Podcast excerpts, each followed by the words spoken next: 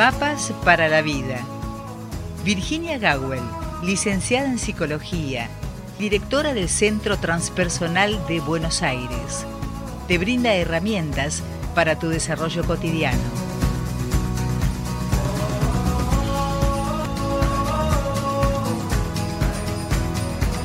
Como es habitual el día martes, volvemos a tomar contacto con la licenciada en psicología Virginia Gawel, tal como lo anticipáramos, y con este tema que ha, eh, propuesto, mejor dicho, Heidi desde Quito, Ecuador, que ya lo habíamos anticipado, y en este caso eh, ha sido titulado por la propia licenciada Yo no soy mi madre, yo no soy mi padre. Así que la escuchamos. Buen día, Virginia. Buen día, Rosita. ¿Cómo estás? Bien, bien. ¿Hoy cómo me escuchás?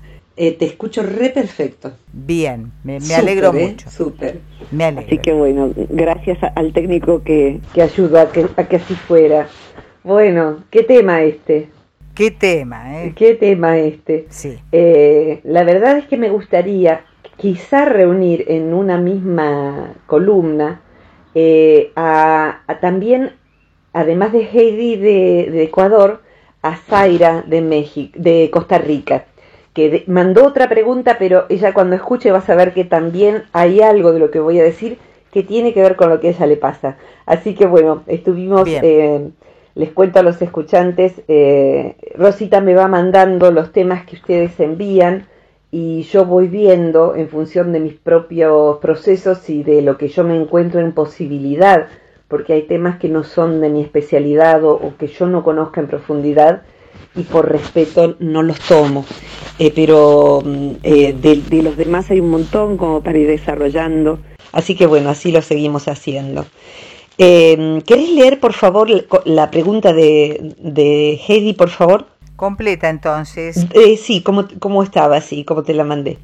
dice ella, em, mi madre proyectó en mí todas sus carencias y me pesan demasiado.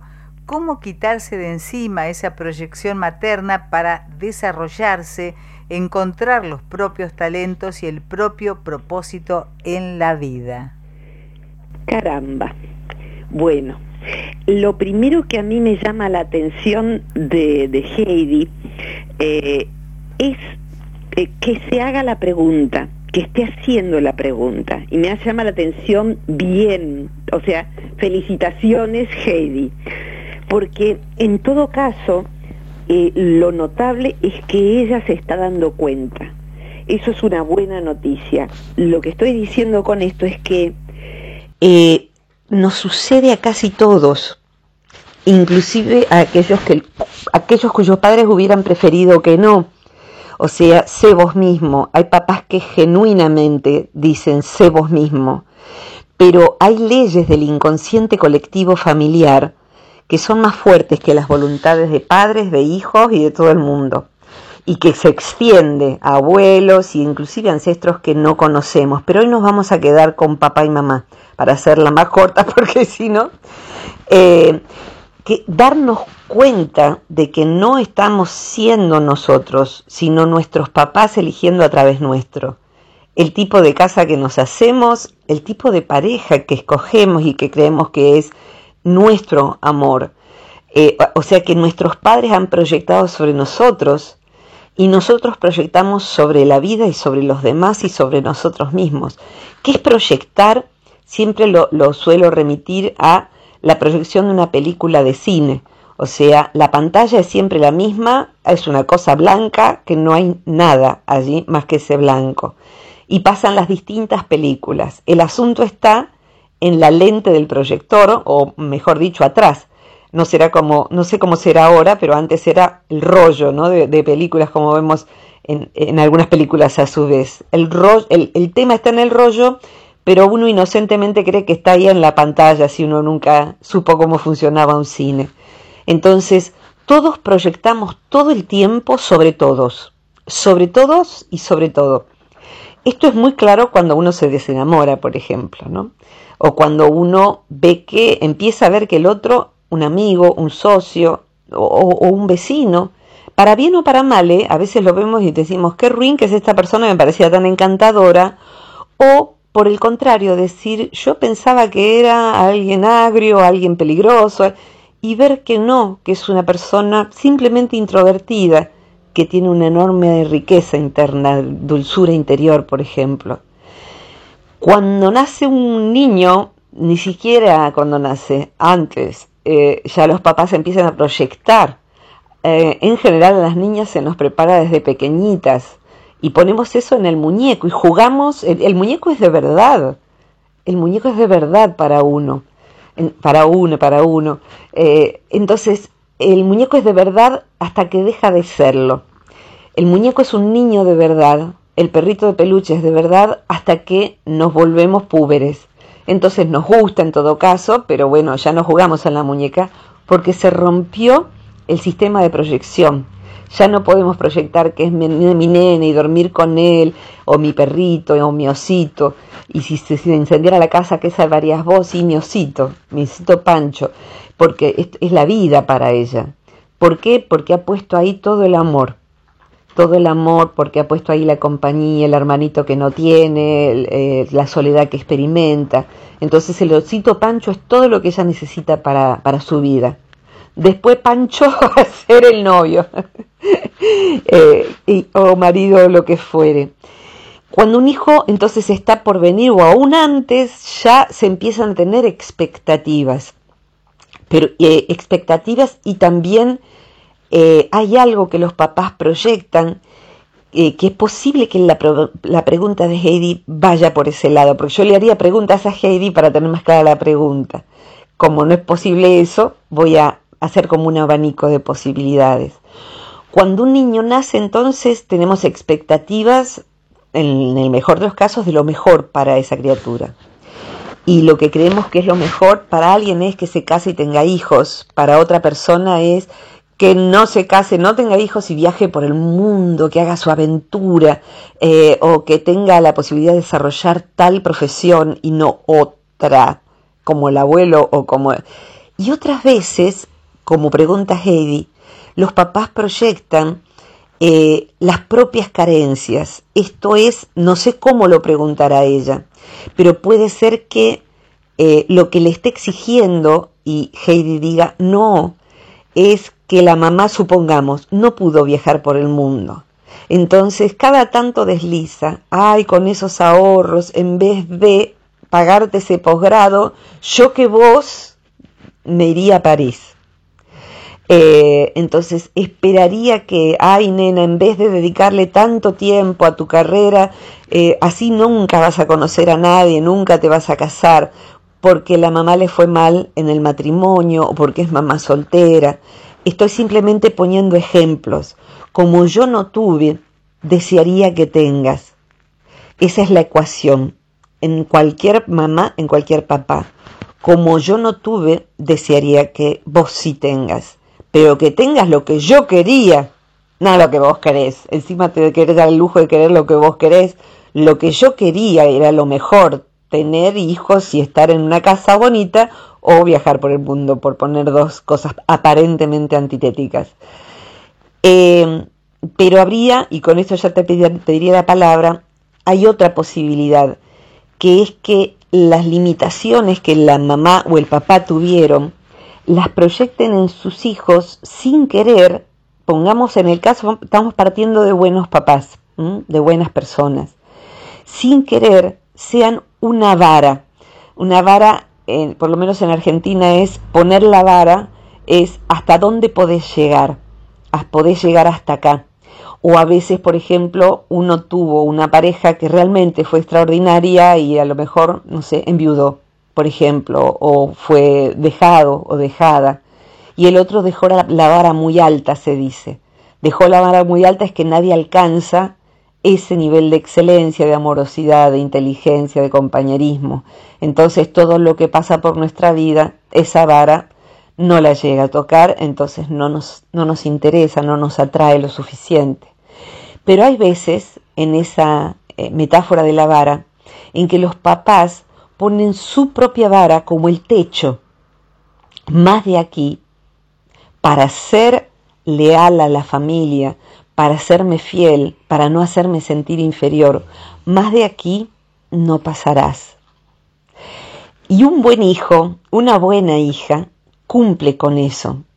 Entonces, hay buenos hijos de papás que no han podido estudiar, que sienten que harían sentir inferior al papá o a la mamá si estudiaran. Entonces, estoy, me vienen a la cabeza personas concretas, muchas. Entonces, eh, podrían estudiar, hay una universidad en su ciudad, por ejemplo, pero no, la verdad que para mí no es, yo estoy contento eh, trabajando de eh, esto, no sé, repartiendo papas en las verdulerías con todo lo que bueno que es ese trabajo, pero quizás hay una inteligencia brillante allí que no tiene posibilidad de desplegarse. Para mí está bien esto, ¿para qué preciso más? Un montón de justificaciones. Y ese hijo inconscientemente va siendo leal a ese papá, a esa mamá.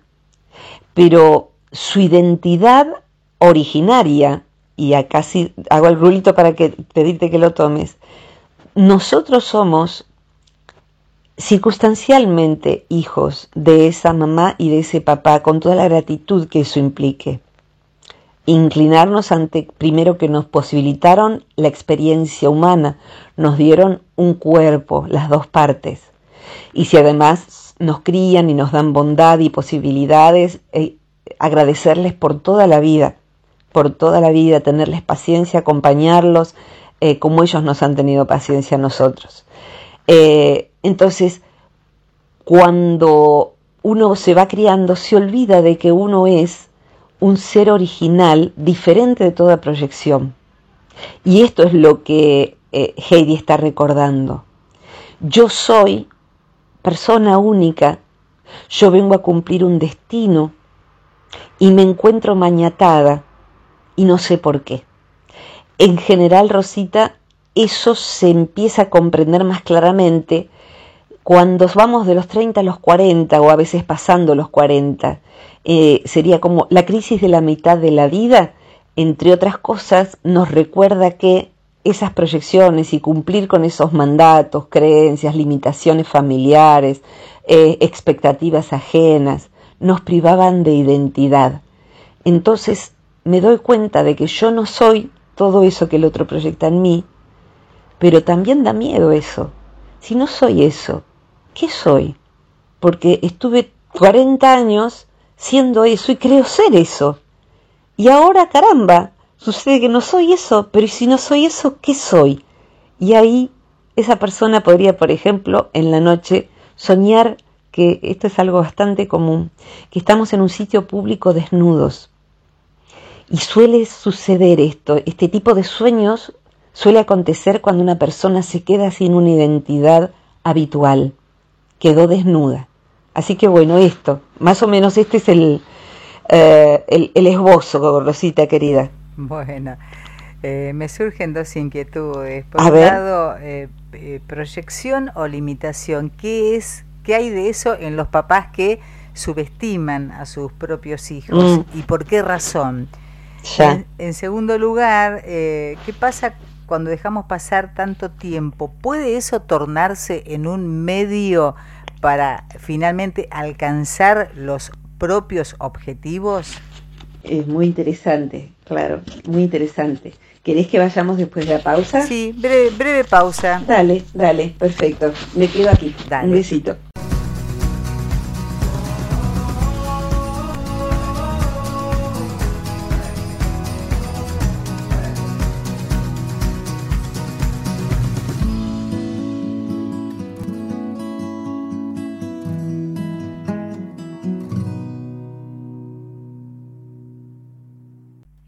Con la licenciada Virginia Gawel hablando sobre esta temática que plantea Heidi desde Quito, Ecuador. Te escuchamos, Virginia. Sí, perfectamente. Eh, nos quedarían tres preguntas entonces, que es el qué hacer de Heidi, que es la, que es la genérica, y partiría de, esto que, vos señalás. Eh, cuando ya hay papás que subestiman eh, y es más, hay papás que subestiman de modo muy concreto, o sea, que vos, ¿qué vas a hacer vos con la cabeza que tenés? Naciste como tu tío. descerebrado, o sea, estas cosas yo las he escuchado, o sea, no es que se me ocurran ahora porque soy cruel. Eh, o sea, pero puede haber también modos muy sencillos de decir vos, vos no sos capaz. Deja que, deja que voy yo, deja, deja, deja que voy yo, te dije. Porque por ahí te explican, es complicado, es complicado, deja que voy yo. O sea, la, el mensaje que está detrás es voy yo porque vos no sos capaz de entender tres, tres frases seguidas y vas a traer todo confundido. Eh, recuerdo eh, eh, en una situación en que una persona, yo llevaba un niño en el, en el auto y la persona que era, estaba a cargo del niño era un varón y me dijo que que cuando em, yo manejara, que siempre que yo manejara, él estuviera muy atento y siempre atrás. Eh, y lo dijo de manera tal que eh, el niño dijo, lo que vos querés decir es que Virginia no maneja bien. o sea, eh, fue muy delicada la manera, pero el chico entendió todo. Y lo entendió porque no se lo estaban diciendo a él, estaban hablando de mí y me quería. Entonces era una manera muy elegante, pero no, pero debajo estaba eso. Cuando nosotros estamos en esa telaraña, es exactamente eso, son hilos tan finitos que ahí es donde no nos damos cuenta. Cuando nos damos cuenta, nos viene eh, a veces más enojo que en la descalificación brutal, porque no nos damos cuenta de que un papá, una mamá suavecitos, en realidad nos estaban diciendo que solamente nuestro destino daba para una vara muy bajita en tal o cual cosa, eh, de manera tal que la subestimación puede venir de muchas maneras, inclusive puede venir ponderando siempre a, un hermano y no a nosotros. O sea, el brillante de la familia es mi hermana, eh, mi hermano. El brillante, la que se destaca en mi familia por su talento es mi hermana. Entonces uno está ahí en el rinconcito de los inútiles hay como un rinconcito de la casa que es el rinconcito de los inútiles, a donde fueron a parar el del medio y la más chiquita. Y uno quedó ahí. Entonces asume esa identidad y que, es nada más que proyectada, porque acá es para anotarlo todos.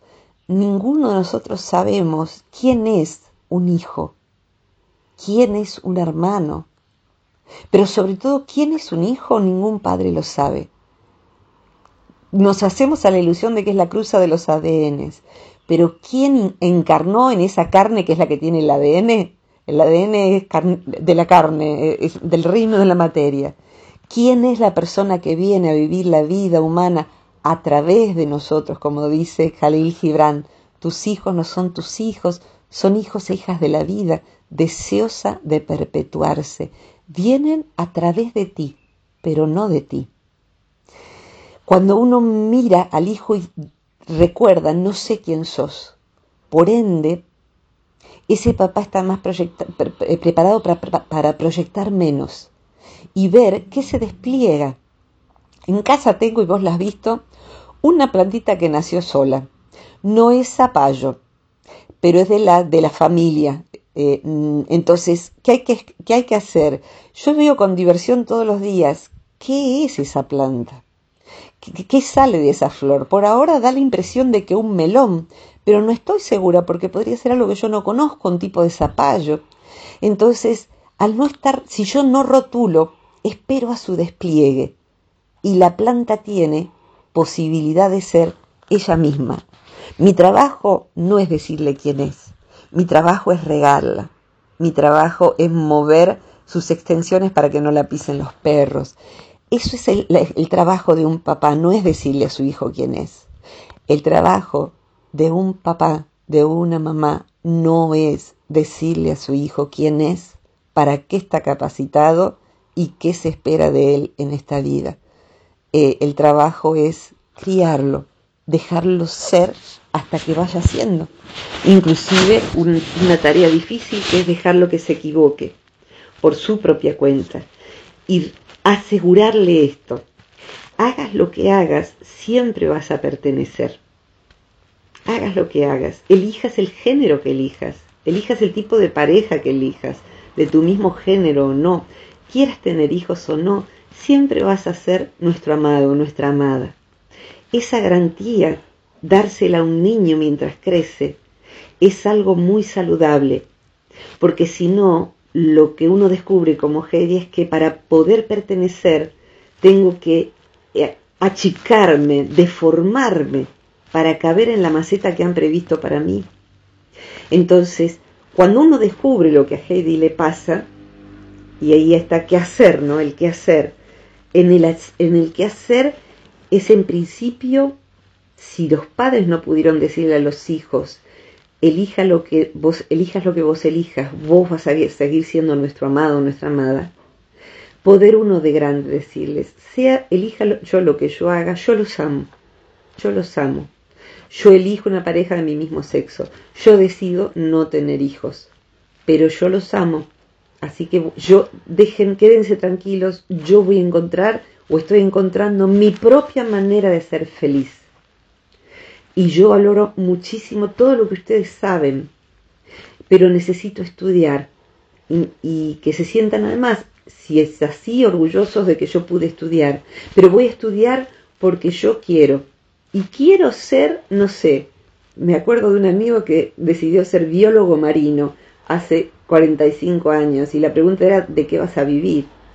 Pero seguramente, no lo sé, pero sus papás deben haber dicho, pero claro que sí, claro que sí, es tu elección. Entonces, si los papás pueden sostener las decisiones del hijo, eh, dando el respaldo, es una ayuda. Y si no, lo que le pasa a Heidi es eh, va a tener que afirmarse en su propia identidad e ir descubriéndola, porque hay veces en que el zapallo somos nosotros, o lo que sea el melón, somos nosotros, no sé qué soy. Entonces, no soy necesariamente todo lo que mi familia dice que soy. Entonces, voy a ir viéndome qué se despliega de mí, qué nace desde mí, qué soy, qué quiero ser. E inclusive con opción de redecidir, porque a lo mejor uno decide una carrera, a veces condicionado por los papás, a veces para darles el gusto, como decimos aquí, o a veces para contrariarlos, que es igual de estar preso. Dar el gusto o hacer lo contrario de lo que quieren es lo mismo, es estar atado a, a la mirada de los papás. Y a cierta edad no es conveniente ya. Entonces, voy viendo dentro de mí si a lo mejor esta profesión que elegí ya no es para mí. Hoy es muy común que alguien elija una segunda profesión o más, o elija un hobby porque a lo mejor ya no quiere una universidad, pero hace arte, la contadora, ahora hace arte y empezó a hacer danza. Y como preguntabas vos, si puede haber algún modo, momento en que sea tarde, yo creo que en cualquier momento es a tiempo porque aunque uno tuviese 80 años y estuviese en una silla de ruedas, puede ser momento para empezar a hacer danza, porque la gente en silla de ruedas también danza. Y en un grupo de danza alguien podría danzar con sus brazos, con su rostro, con su cuello, con lo que se pueda mover. Y si estuviera cuadripléjico con su mente. Pero siempre se puede, siempre se puede. Eso, algo que se parezca, que nos dé la felicidad que eso otro hubiera prodigado. Y si nuestra tarea es encontrar quién soy yo, así mirándose desplegar y siendo uno una sorpresa para sí mismo. Yo soy una sorpresa para mí. En lo personal, eh, yo vivo así. O sea que cada año, como además mi trabajo se maneja mucho por los ciclos lectivos, entonces cada verano en esta época es, ¿y yo quién voy a ser este año? ¿qué voy a hacer? Y si tengo margen de opción, voy eligiendo por ahí hacer algo totalmente diferente sin estar segura de si voy a tener el mismo trabajo o no. ¿Y qué, qué va a querer? Y yo pensé, este año hubiera podido viajar, pero miré dentro de mí ese zapallo, melón, pepino, no sé qué soy, ¿qué se despliega dentro de mí? Yo quiero quedarme en mi casa y el año pasado no viajé a ningún lugar teniendo invitaciones de distintos países. Yo quiero quedarme en mi casa con mis perros, con mi familia y hacer un libro, por ejemplo. Eh, entonces, eso, mirar dentro de sí, darse la oportunidad de que nos pusieron un sello que dice, sos un zapallo. No, soy un melón, soy un melón, es cierto, tengo algo de parecido a ustedes, pero yo soy yo, yo soy yo. Y si hace falta enojarse para poder recuperar la propia identidad, pues entre adaptarme y no ser yo, y tener que enojarme para elegir el género que yo decido, eh, tener o no tener hijos, o cambiar de carrera y los padres se han ofendido, yo elegiría que se ofendan los padres, sin duda, hasta que se desofendan porque estimaré que me aman, que querrán que yo sea feliz. Rosita, ¿me ayudas? Sí, a veces me da la impresión que una, un adulto como nosotros eh, no es que tenga la mala intención de creer que su prolongación deba ser tal o cual cosa. Todavía me resuena y eh, creo que es la primera vez que voy a poner un ejemplo muy cercano. Eh, me dijo alguien de mi familia muy directo, ni sueñen que voy a ser universitario. Y en ese momento me desperté pensando que tenía que ser lo que él eligiera. Porque era ser feliz, nada más que eso, tan simple como eso, ¿no? Sí, ahí está esto, esto último que decís es muy importante. Eh, lo cierto es que todos nosotros, hermanos, hermanas, papás, hijos, eh, todos proyectamos sobre todos. Cuando nos amamos, lo que proyectamos tiene que ver con querer que el otro sea feliz. Eh, y podemos mm, conservar ese, ese anhelo, que el otro sea feliz.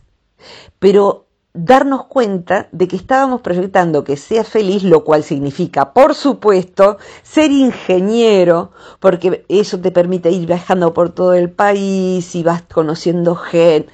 No, la verdad que lo último que quiero es ser ingeniero y mucho menos viajar por ningún país. Entonces yo, eh, eh, cuando cuando uno se da cuenta de que proyecta, porque a lo mejor esta columna sirve para confirmar, yo también proyecto eh, en cualquier otro rol, uno no puede evitar proyectar. O sea, si la mamá de Heidi escucha esta columna, eh, no puede evitar proyectar ninguno de nosotros. Lo que sí puede hacer es observar las proyecciones y no tomarlas más que como una voz interna. Entonces, si alguien de mi familia eh, elige ser psicólogo, alguien jovencito que, elige ser psicólogo, y a mí me despierta un montón de proyecciones. Yo elegí con mucha libertad no tener hijos. Eh, y no anhelo tenerlo ni, ni, nada, nada. Simplemente es así como elegí ser psicóloga y no anhelo ser astronauta de la NASA. O sea que bueno, no celebro el Día del Astronauta. El Día de la Madre tampoco. Eh, entonces, eh, si, si, alguien de mi familia quiere ser psicólogo, yo ahí tengo la expectativa, ay, va a poder aprovechar toda mi biblioteca y a lo mejor le sirve el apellido y a lo mejor le gusta esta psicología y a lo mejor la puedo presentar en tal o cual lugar. Todo eso acontece. Pero si la otra persona no le interesa en absoluto mi psicología, ni mi biblioteca, ni mi persona, porque podría no elegirme como persona de su círculo de, amor, o sea, ser una, una persona de la familia, pero no de las más cercanas. Entonces voy a estar frustrada y diciendo, será posible, etcétera. Lo principal es que esa persona sea feliz. Veo mi proyección, la pongo a un costado y hago mi vida. Me parece muy importante en relación a Zaira en cuanto al que hace, eh, perdón, a, Zaira también, pero me parece que la vamos a tomar en otra columna porque nos, nos llevaría eh, otro tiempo, otro tiempo. Ya, Zaira, eh, me dedicaré, porque es dentro de padres e hijos, pero es otro subtema. En relación a Heidi, si la vara está muy baja y la mamá proyecta sus carencias, sería una posibilidad. Una, proyectar sus carencias y pensar que yo no voy a poder. Le puedo, puedo hacerme cargo de eso y empezar a ir por lo que yo sí quiero, sin descuidar el amor. O sea, no tengas miedo que yo deje de amarte si me vuelvo una doctora famosa, por ejemplo. Siempre vas a ser mi mamá. Siempre vas a ser mi mamá. Pero a lo mejor la pregunta de Heidi tiene que ver, y es posible, que la, es una posibilidad, que la mamá proyecte sus carencias estimando que Heidi debiera, como la vida de ella fue desgraciada, sin amor, sin cariño, sin atención, sin cuidados, que Heidi, que a lo mejor supongamos que fuera, vamos a, suponer que fuera una hija única, o los demás se casaron y se fueron y Heidi, o no se casaron y se fueron y Heidi quedó. Y la mamá espera de Heidi todo, digamos así, todo, todo, que le traiga eh, algo rico en la cena para sorprenderla, que saque las mejores, los mejores puntajes en la universidad y se los dedique, que escriba un libro y se lo dedique a su madre, que se quede a cuidarla los sábados a la noche porque son los días en que ella peor se pone y los domingos también porque le da la depresión del domingo a la mamá. Entonces Heidi dice, no, ¿cómo voy a dejar a mamá sola? Entonces Heidi va cortando pluma a pluma cada una de sus alas pero en realidad la, tijera la sostiene la mamá. Es una imagen espantosa, pero sería eh, Heidi u otra persona, ¿no? Si lo que espera un papá eh, es que nosotros le demos la felicidad que no tuvo, puede ser re pesado. Y cuando somos niños es re pesado, porque eso yo lo viví, pero de un modo no explícito. O sea, tuve una la mejor mamá, como decimos los que amamos mucho a nuestra mamá o nuestro papá, pero criada en un orfanato, sin amor, sin cariño, con hostilidad. Entonces creo que tanto mi hermano como yo evitamos traer problemas, siempre. Evitamos traer problemas, tener buenas notas, ser buenos hijos, buenos amiguitos, buenos eh, alumnos, sobre todo buenos alumnos, y no traer problemas, porque ya bastante sufrió mamá.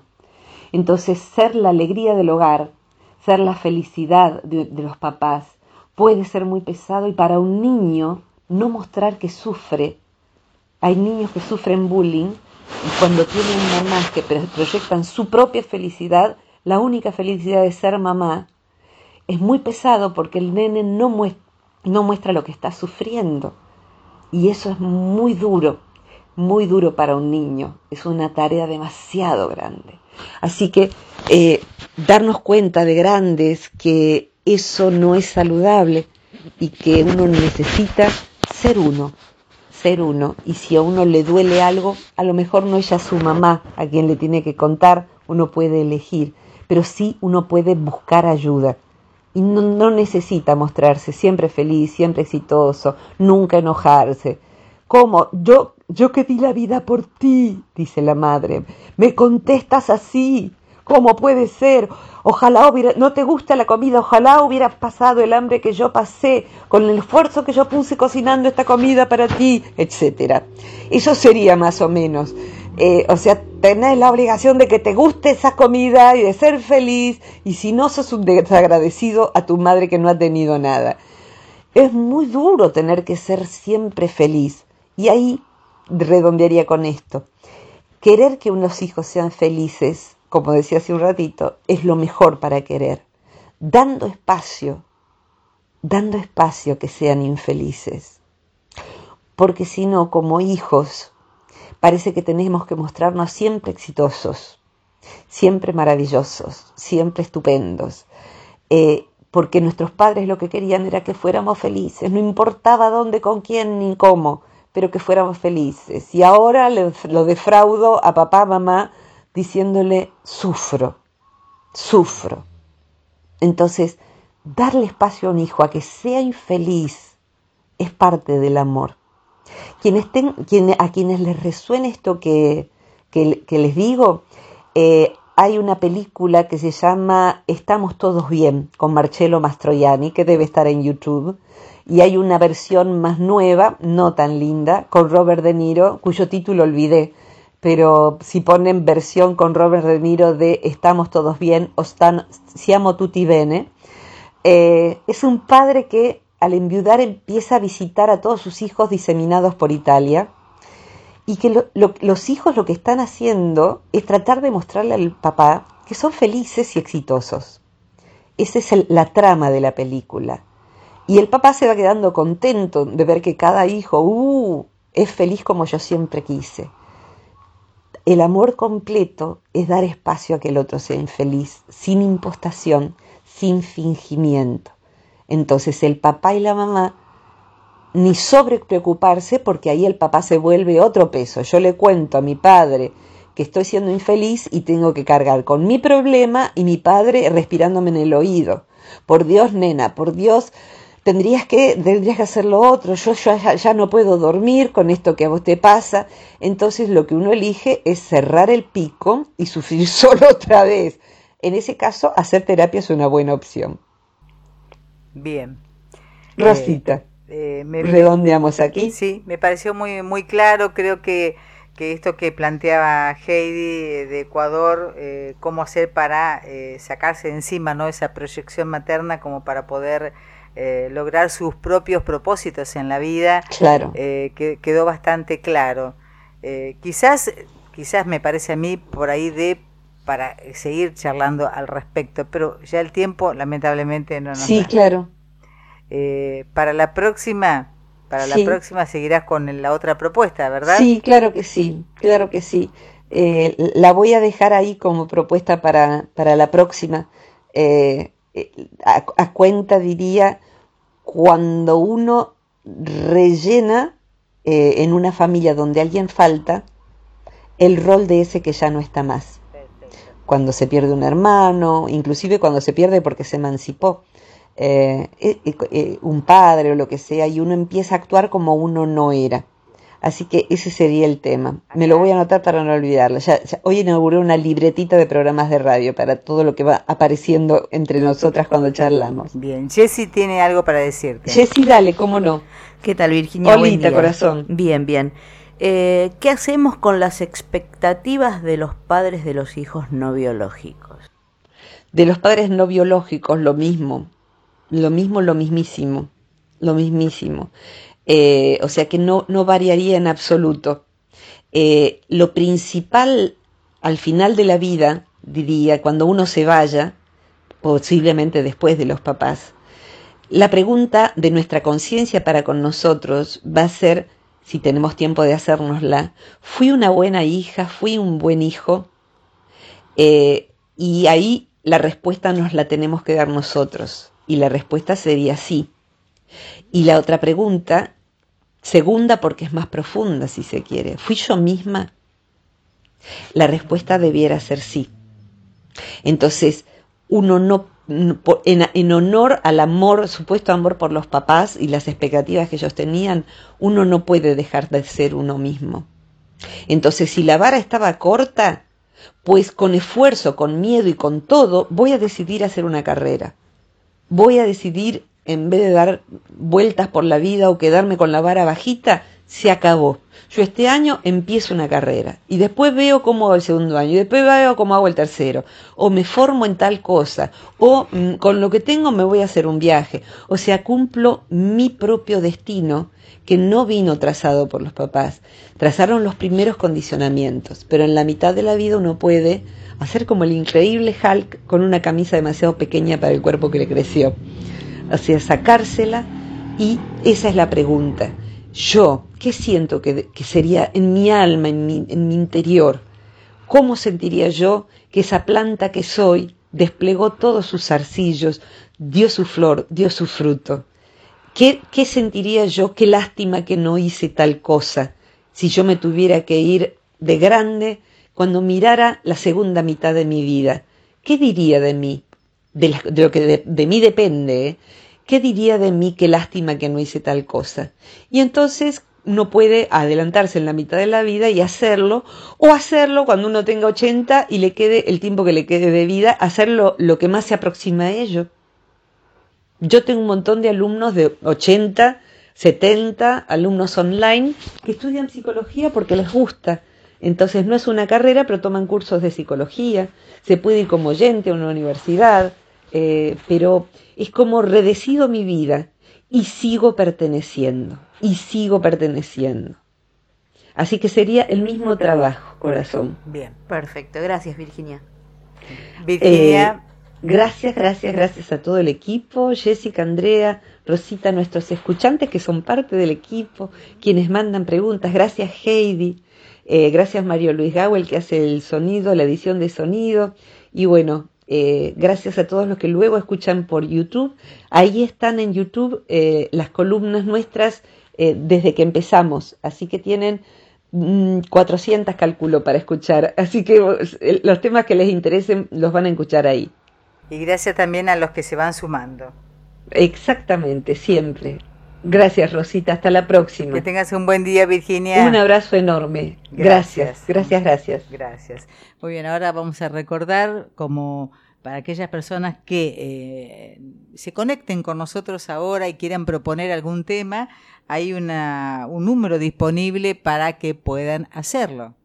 Sí, es el más 549 2323 526497.